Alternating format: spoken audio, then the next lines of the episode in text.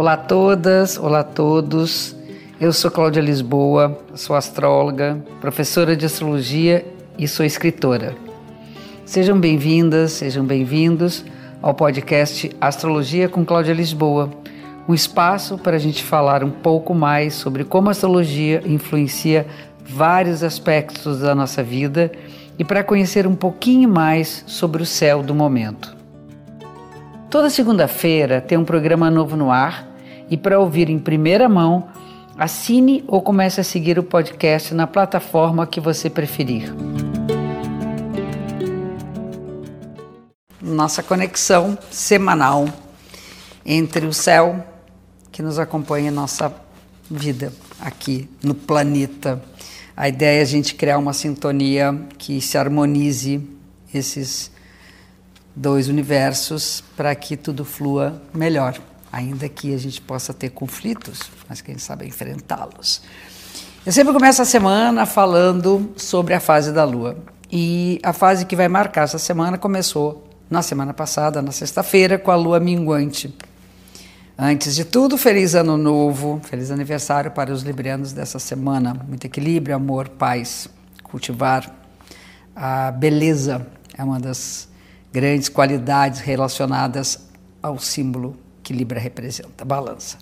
Nós teremos na lua minguante sempre uma fase de recolhimento, de revisão, de restauração, restauração das forças que foram acionadas nos seus limites com os extremos da lua cheia e agora a gente está precisando dar uma fechada, né, fechada no nosso campo energético, para que a gente possa recuperar né, as forças e começar com todo vigor um próximo ciclo na semana que vem. E essa semana é marcada na lua minguante com o sol no signo de Libra, que representa essa, hum, vamos dizer, função de harmonizar, de equilibrar e trazer beleza entre as pessoas, nas relações humanas. Libra fala basicamente da existência da força dos encontros, da potência dessas relações. E por outro lado, a lua no signo de Câncer, que é um signo que fala principalmente de viver intensamente nossas emoções e a sensibilidade, a intuição. Há uma questão ali para ser tratada nessa, nessa recuperação de energias, que é equilibrar o mental com o emocional. É saber que a razão ela tem um espaço e ela é importante para o nosso equilíbrio e que a emoção é fundamental para que a gente possa lidar com aquilo que nos afeta.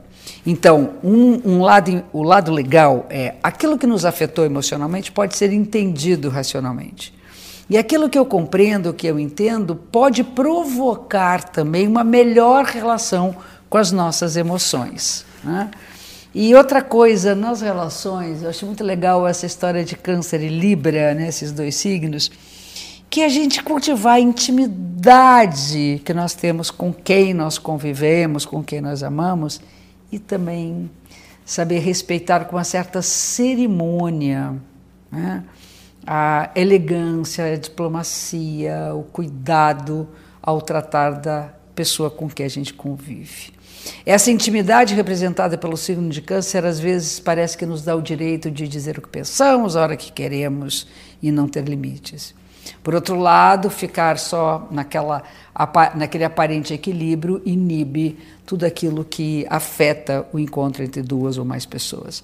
Então, o desafio dessa lua minguante é lidar com essas duas tendências. Vamos lá para as nossas conexões ao longo da semana. Bom, o famoso, virou famoso, a culpa é do Mercúrio retrógrado. Não, Astro não é culpado de nada, o Astro não sabe nem que a gente existe. Ele está lá na história dele, fazendo seu caminho, nós aqui na nossa. É que há, pelo conhecimento tão antigo dessas relações do homem com a leitura do céu, uma certa conexão entre esses movimentos de cima e de baixo. E então, no dia 13 de outubro, Mercúrio vai ficar retrógrado. E é importante que a gente tenha mais uh, cuidado para refletir sobre o que nós vamos opinar. Isso é uma das melhores coisas quando a gente tem o Mercúrio retrógrado. É tipo, vou andar duas casinhas? Não, volta três atrás. Repensa. ver por que, que você está dizendo, para que você vai dizer aquilo, para então poder emitir uma opinião melhor.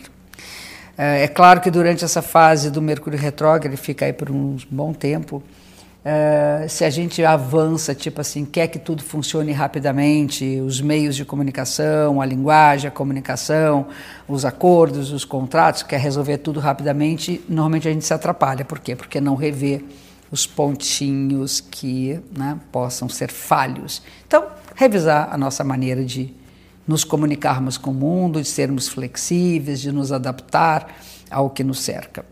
Agora, no início da semana, tem dois aspectos muito, muito fortes e harmoniosos. Um em relação à espiritualidade, é um momento de uma, sabe, de um alargamento da emoção interior, das coisas que vêm de dentro, daquilo que o cosmos provoca também, mas sabe aquela comoção de olhar para um céu, de olhar para uma natureza, entender que tem algo maior, né? Né, que nos mobiliza, que não é só aquele day by day, dia a dia da gente. Então, esse é um aspecto harmônico entre Júpiter e Netuno. E para facilitar a entrada do Mercúrio retrógrado, nós temos um aspecto favorável entre o Mercúrio e a Vênus, que é um planeta que trata na astrologia das questões das relações afetivas, né, dos nossos amores, da capacidade que temos de amar. E aí o diálogo com o amor resolve tudo. Volta duas casinhas atrás sem reclamar e pede desculpa e entende por que, que aquilo ali não funcionou e com muito afeto as coisas vão andar bem.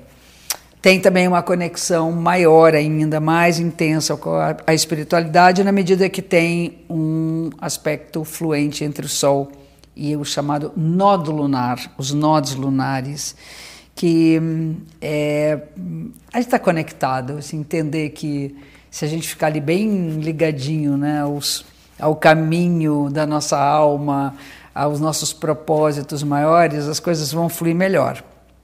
Agora, entre a metade da semana e o final da semana, a gente começa a se atrapalhar um pouco ali já.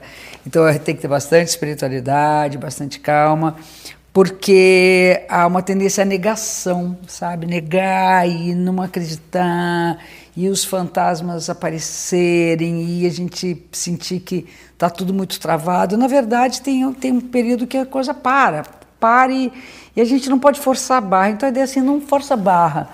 É, vai, tenta, não deu, dá um tempo, respira, tenta um pouquinho depois, mas não dá para ir além do limite da realidade, que é não ter domínio de tudo. Né? A palavra-chave para o final de semana é aprender a não se apegar às coisas, porque elas vão inevitavelmente ter um fim, e ser responsável por nossas escolhas. E, por fim, ah, no final de semana, a gente tem aí, bem no finalzinho, já começando a semana seguinte, já entre domingo e segunda, uma força ligada aí muito ao extremo, né? que é uma conexão entre Vênus e Netuno, Marte com Júpiter, tem uma conexão ali que esses dois astros, Netuno e Júpiter, eles, eles nos falam da tendência a hum, exagerarmos nos nossos desejos, fantasias e, evidentemente, tem uma frustração.